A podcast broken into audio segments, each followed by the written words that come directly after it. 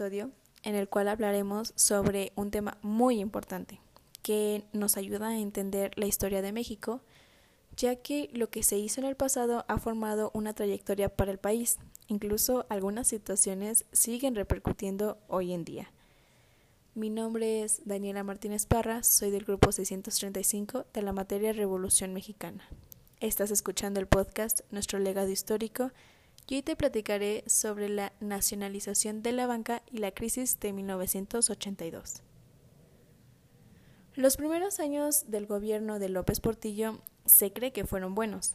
A partir del año de 1978 al año 1981, fueron cuatro años de crecimiento acelerado en la historia económica del país, ya que en esos años la producción del petróleo aumentaba año con año. También se duplicó la producción energética de acero y aumentó la producción de bienes de capital. Con todos los ingresos que se dieron por el petróleo, el gobierno pensó que los problemas económicos del país se resolverían pero en toda esta abundancia, el gobierno se rebasó y no hubo las medidas correspondientes al gasto público. Y pues la consecuencia fue que los precios del petróleo bajaron y las tasas de interés subieron con la deuda externa que México ya tenía. Así que empezaron a caer los precios de los bienes que México estaba exportando provocando un desbalance en las cuentas del Estado. No se le prestó la suficiente atención a la parte de los ingresos, entonces en un año se duplicó el Producto Interno Bruto de un 7% a un 14%. Me gustaría mencionar que el Producto Interno Bruto es el total de los bienes y servicios que produce un país durante un tiempo definido no se supo qué hacer con estos ingresos y se duplicó el déficit del gobierno. Así que ante esta situación insostenible era necesario devaluar, pero el presidente José López Portillo no estaba de acuerdo, lo que condujo que a finales de 1981 el peso mexicano estuviera sobrevaluado lo que ocasiona que la gente comprara la moneda más barata y en esa situación adquiriera el dólar. Tras esta devaluación se prognosticaban otras devaluaciones.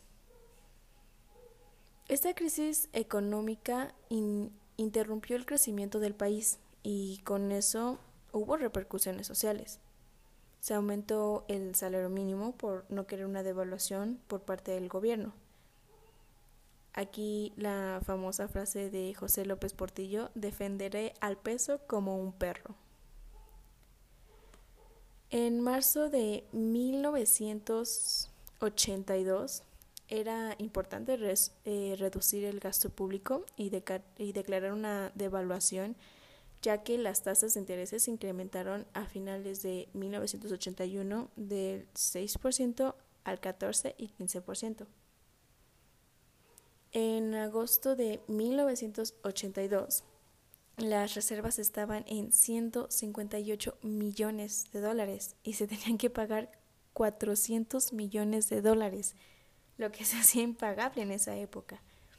Se debía a 700 bancos y se llegó a un punto que en un lugar en lugar de tratar negociar dicha deuda, se pidió más dinero, eh, cerca de 3.800 millones de dólares para cubrir las necesidades inmediatas, lo que, a lo que los bancos aceptaron.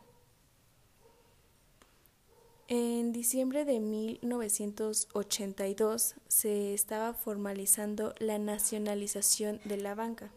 El presidente José López Portillo tenía un gasto público exagerado y una deuda pública fuera de los estándares, a pesar de que estaba a tres meses del término de su sexenio. El Banco de México no andaba dólares a los bancos, por lo que tenía que tomar la decisión de la nacionalización.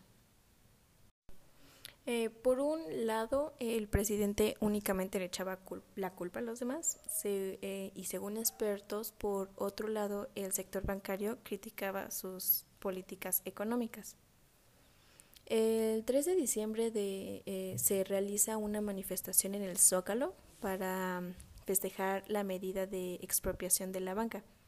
Para el gobierno era la medida necesaria y para otros era el principio del fin del Partido Revolucionario Institucional, o sea, el PRI.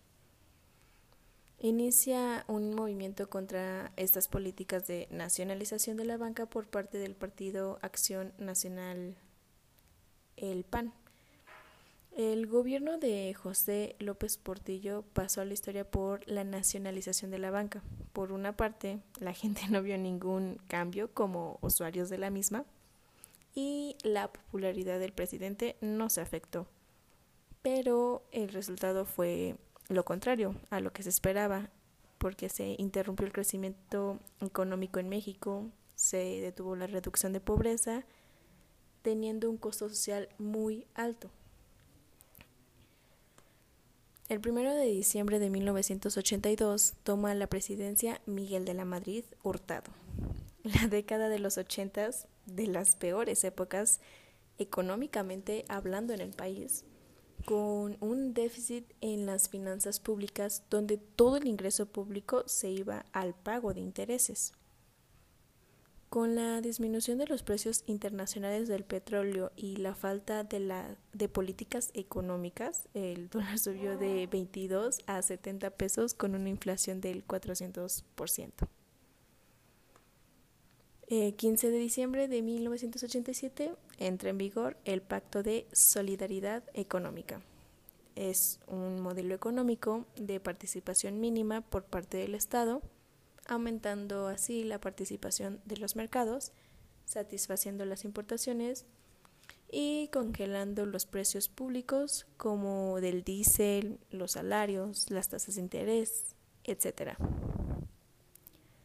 Esta política fue para sacar al país de la crisis y únicamente consiguieron estancar por mucho tiempo los salarios, sumando la crisis petrolera, los precios de productos básicos, se incrementaron un 100%.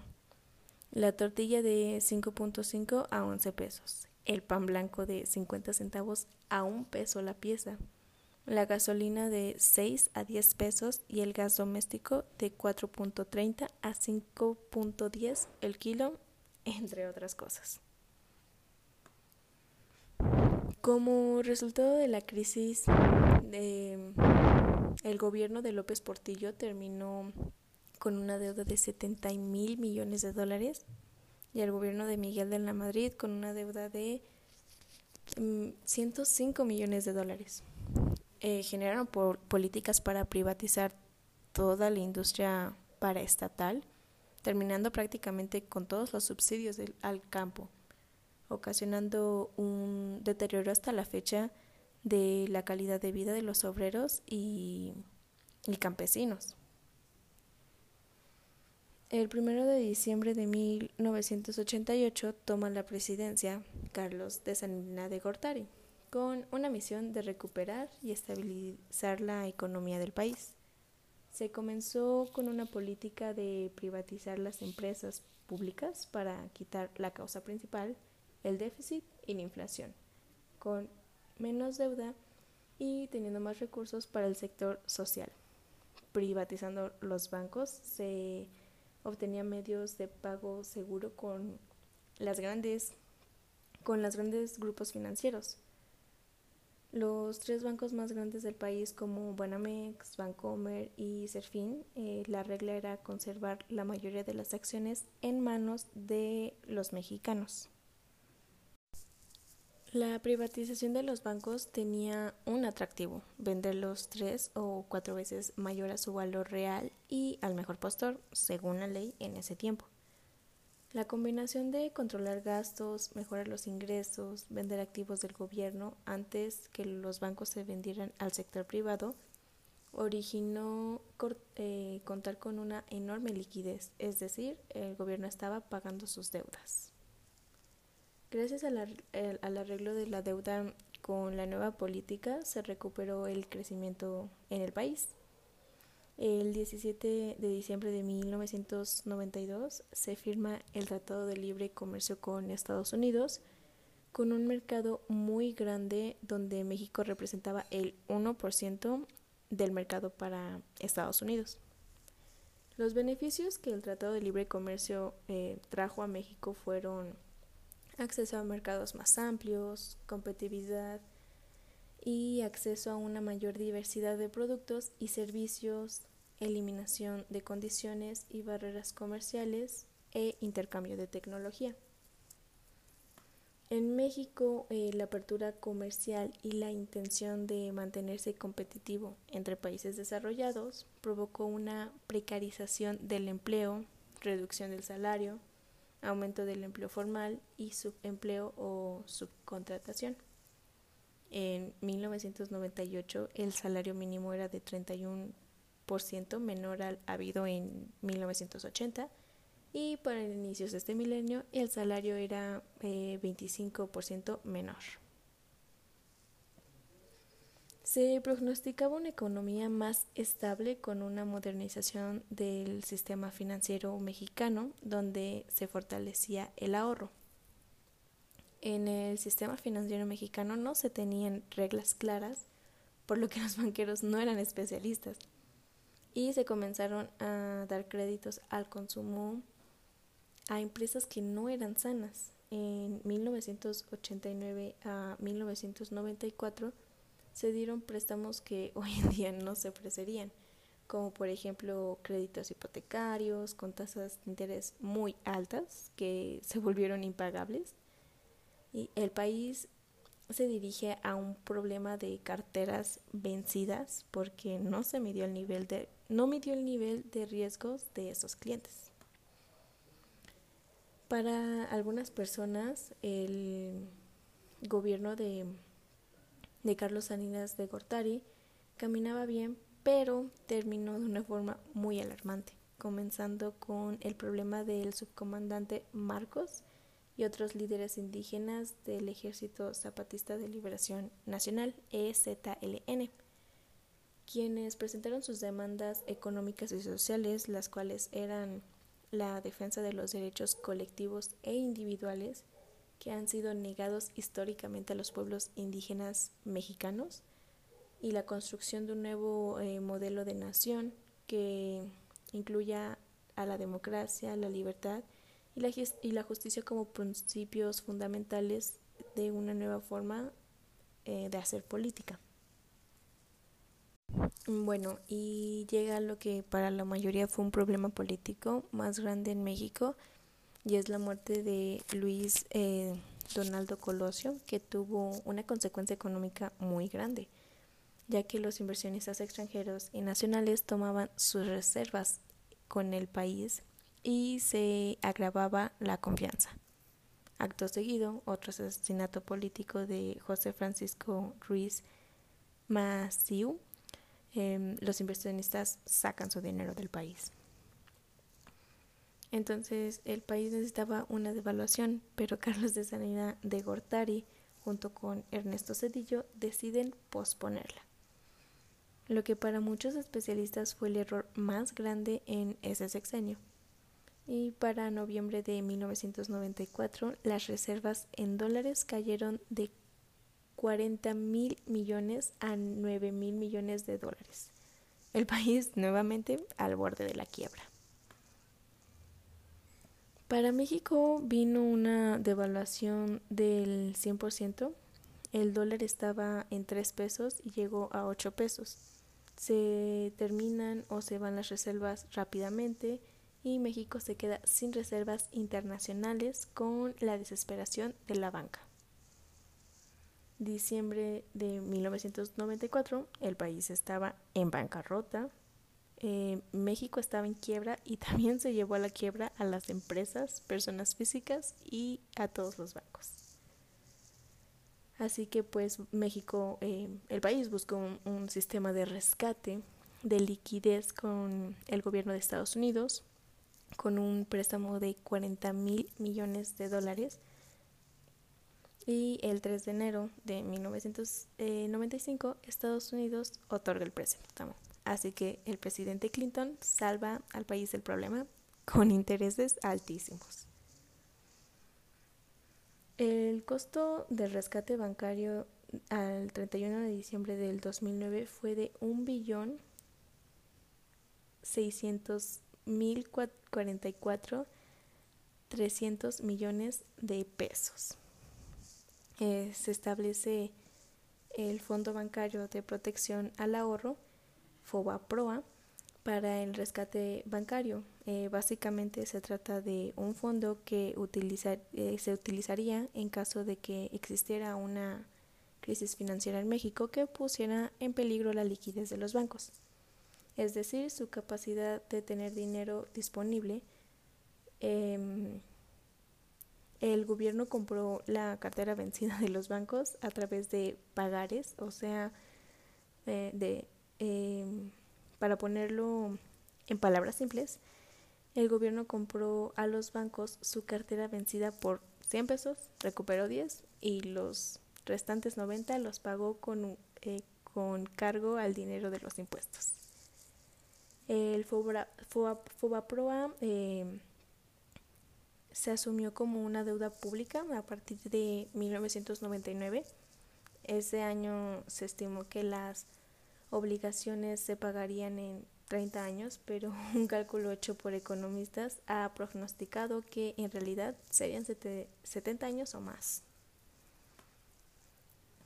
Eh, y surgen también otros problemas de malos manejos con nombres como Roberto Alcantal de, de Bancrece, Ángel Isidro Rodríguez de Banpaís, Jorge Lanquenao de Banco Confía y Cabal Peniche de Banco Unión y Banca Cremi. El pecado del gobierno fue la omisión. Aceptaron estos desvíos y la práctica de, que las pérdidas se socializan y las utilidades se privatizan, algo que se tiene que terminar. Carlos eh, Salinas de Gortari privatizó la banca de una forma negativa la banca mexicana después de la privatización quedó en Banamex, Bancomer, Banorte y Banco Internacional. Todos los demás desaparecieron. La situación del sistema bancario mexicano era complicada por la privatización, en manos de extranjeros. Se requería grandes cantidades de capital. Y bueno, eh, BBVA adquiere Bancomer, Citibank compró Banamex, Santander compra Serfin y el gobierno no hizo nada para evitar que, que quedaran en manos, de, en manos extranjeras. Los grandes grupos financieros tienen grandes estrategias y grandes ganancias, pero no siempre es así. Según especialistas, también tienen pérdidas y políticas de crédito equivocadas, como los bancos de Estados Unidos, donde se otorgaron créditos hipotecarios a cualquier persona y tuvieron consecuencias muy graves para su economía. En Estados Unidos, el rescate de las instituciones financieras no fue salvar a todos los bancos. Eh, si hacen lo que México hizo, no sobrevive ningún banco o empresa americana. Los grandes grupos financieros cuando existen problemas económicos solamente se salen del país donde están y salvan su casa matriz regresando a su país de origen. Eh, también los grandes bancos con sus políticas centrales de su país de origen no están llegando a las necesidades de los usuarios mexicanos, es lo que comentan los especialistas. Eh, la banca mexicana presta muy poco, es, son solo créditos al consumo, pero estos préstamos no sirven para crecer la economía del país. Para que la economía crezca, tiene que crecer los créditos y para crecer los créditos tiene que crecer la economía y pues en México se invierte pero se crece muy poco, ¿no? Entonces eh, se tiene que generar riqueza por medio de los impuestos, de lo contrario no se va a crecer. así que se necesitan instituciones maduras y una certeza jurídica en el país para poder tener un verdadero crecimiento. Me despido con una reflexión final. México es un país caracterizado por una gran población en situación de pobreza. La pobreza, sin embargo, no es el único problema que desafía a nuestro país. Eh, ya que hay una enorme desigualdad que conduce a que este esté considerado como uno de los países con mayor inequidad en el mundo. Sin embargo, la desigualdad no se limita al ingreso, porque hay desigualdad en las oportunidades y capacidades para salir adelante, así como desigualdades profundas en las condiciones de vida. Los altos y persistentes niveles de pobreza y la desigualdad y el bajo crecimiento económico se expresan en los hogares y el Estado no solo no cumple el rol de compensar las desigualdades existentes, sino que por el contrario, las políticas públicas eh, satisfacen los intereses de algunos grupos de ciudadanos y refuerzan la desigualdad y la vulnerabilidad a la pobreza. Cervantes et al. 2021. Y pues esto fue todo por el episodio de hoy. Espero hayan aprendido mucho de este tema que puede ser muy complejo, pero como mencioné desde un principio, nos ayuda a conocer eh, la trayectoria que ha tomado nuestro país con el fin de aprender de los errores cometidos y cambiarlos para darles una nueva dirección a México. Nos encontramos en otro episodio. Saludos.